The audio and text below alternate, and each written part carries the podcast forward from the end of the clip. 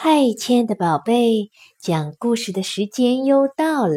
今天我要给你们讲一个石狮子开口的故事。从前，在中国南方的一个小镇上，住着一对兄弟，哥哥叫王忠，弟弟叫王孝。哥哥呢，天性自私自利，对弟弟很不友爱。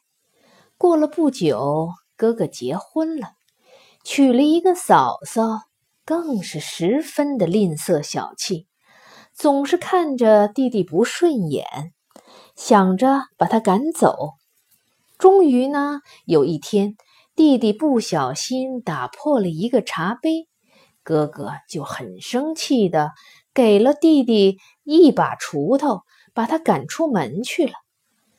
王孝很伤心的拿着这个锄头往山里走去，走啊走啊，也不知道走了多远，只觉得四周越来越荒凉，眼看着天色已经不早了，正在发愁，不知晚上睡在哪儿呢。突然眼前一亮，发现了一座小庙。走进去一看，才知道这座庙已经破烂的不成了样子，连神像都东倒西歪，满是灰尘。显然是很久没有人居住的地方。只有门口一个石狮子，雕塑的非常的逼真，看起来神气的很。王潇看了很高兴，心里想。既然这有一个现成的房子，附近的地势又平坦，适合开垦，那么何不就住在这里呢？王孝主意一定，从此就在庙里住下了。每天一大早就起来拔草、砍树，饿了呢就采野果子吃，生活的很艰苦。由于这里平时几乎没有人经过，王孝常觉得很寂寞。时间久了，他就很自然的把庙前的石狮子当成自己的好朋友，费了不少时间为他搭了一个草棚来挡风遮雨。工作累了，就坐在他的旁边休息，心里想着什么话。也就跑过来对石狮子说：“有一天天气热极了，王笑好不容易把田里该做的活做完，满头大汗的跑到石狮子旁边来乘凉。他一面扇着扇子，一面叹着气说：‘哎，石狮子呀，石狮子，我真羡慕你。’”每天都那么自在休闲的坐在这儿，不像我辛辛苦苦的忙了一个多月，还不知道是不是能种出来点什么东西呢？谁知道这话还没说完，石狮子的头突然摇晃了起来，边摇还边说着：“王笑呀，别担心，你马上就可以发财啦！”王笑大吃一惊，大叫说：“啊，你你怎么会说话？”石狮子大笑说：“哈哈哈哈！我知道你是个好人，应该有好报。来，我肚子里有银子，你就伸手拿吧。”说完，就把嘴巴张开了。王笑听了，半信半疑的把手伸进了石狮子的嘴里。往下一摸，果然摸出了一大块银子。正要道谢，石狮子又说：“再拿，别客气嘛，一块太少了。”于是王笑又伸手进去，这回摸出的是一块更大的金子。石狮子说：“还有，太少了，再多拿一点嘛。”王笑却赶忙拱起手来，向石狮子作了个揖，说：“不用了，这已经够多了，实在太谢谢你了。”石狮子笑着说：“不错，不错，你这个年轻人真难得，又勤快又不贪心。好，那你就回去吧，相信你将来一定会有出息的。”王孝向石狮子再三道谢之后，就高高兴兴地拿着银子和金子回镇上做生意去了。哥哥王忠听到了弟弟的奇遇，心里十分嫉妒，于是准备了一个大布袋，向弟弟问明了道路，也跑到山上去找石狮子。一看见石狮子，他立刻的就大喊说：“喂，石狮子，快把嘴张开！我是王笑的哥哥，也来拿银子了，快张开嘴巴！”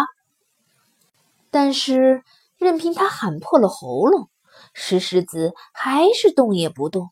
他气极了，搬起脚下的大石头就往石狮子身上砸去。这样一来，石狮子果然大喊起来。哎呦，疼死我了！你别再打了，要银子过来拿就是了。王忠高兴极了，马上冲上前去，伸手就往狮子嘴里去掏，掏了一块又一块金子、银子，很快就把带来的布袋装满了。石狮子不耐烦地问：“够了吧？够了吧？”王忠说。不够，不够！边说边把掏出来的金子、银子往衣服口袋里塞，很快又塞满了。石狮子又问：“够了吧？够了吧？”嘴张得酸死了。王忠的手还是不肯停下来，一袋儿装不下，他就把它们堆在地上，嘴里还威胁着说：“不够。”不够，你不准闭嘴，否则我再用石头砸你。谁知话刚说完，石狮子就把嘴给闭上了。狮子的牙齿紧紧地咬住了他的手臂，任他用尽了力气也抽不出来。哎呦，哎呦！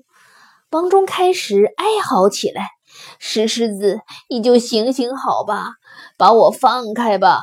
我知道我错了，你快把我放回家吧。然而，任他任何的哀求，石狮子仍然无动于衷。过了不久，天上乌云密布，不一会儿就开始刮风打雷，并且下起了倾盆大雨。说也奇怪，所有他掏出来的银子，竟然一碰到雨水，很快。就融化了，不一会儿就全变成了水流走了。王忠这时更是后悔极了，开始嚎啕大哭起来。然而嗓子哭哑了，眼泪也流干了，手啊还是拔不出来。最后终于又饿又累的昏倒了。过了两天。王忠的妻子才找到山上来，看到丈夫一副狼狈的样子，大吃一惊，赶忙把他救醒，问明原因后，非常生气地说：“好啊，原来是这个畜生在作怪，好看我来怎么对付你。”于是也拿着石块拼命地往石狮子身上砸去，可是很奇怪。狮子没出声，王忠倒是大叫了起来：“哎呦，好疼啊！你怎么打到我身上来了？快快别打了！”妻子一听，只好住手，跟着哭起来。怎么办呢？总不能一辈子都在这儿啊！王忠叹了口气说：“哎，谁晓得好好的会发生这种事情啊？好了好了，快！”我快饿死了，你先找点东西来给我吃吧。从此以后，王忠的妻子只好每天到山里来送饭。一个月、两个月、三个月，他们不能工作，而所有的家产也都吃的差不多了。有一天，王忠的妻子愁眉苦脸的拿了一个小馒头，有气无力的送到山上来给王忠。王忠一看，很不高兴的说：“怎么只有这么一点点儿？这怎么够啊？”妻子一听，忍不住大哭了起来。这已经是我们最后的食物了。王忠听了，难过的说：“哎，都是我不好，不应该这么贪婪，害你也跟着受苦。哎，来吧，我们一起来吃这个馒头好了。”于是两人一把鼻涕一把眼泪的开始轮流啃这个馒头，不时的还埋怨自己的不是。可怜极了。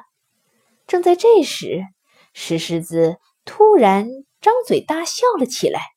王忠夫妇两个人大惊失色，吓得跳了起来。王忠的手臂也自然的从石狮子口里抽了回来。只听见石狮子笑着说：“哈哈，现在你们知道自己不对了吧？以后还敢不敢再贪心了？”王忠夫妇惭愧得满脸通红，两个人都低下头说：“再也不敢了。”说完，头也不回的赶紧逃下山去。从此啊，他们两人果然改过自新，过着平安的日子。石狮子开口了，他肚子里的金银任凭弟弟拿去，善良的弟弟就是不肯多拿。而哥哥却是不一样了，他呀贪得无厌，到头来被石狮子狠狠地咬住了手臂，尝到了痛苦的教训。贪心的人总是会得到报应的。好了，亲爱的宝贝，今天的故事就讲完了，再见喽。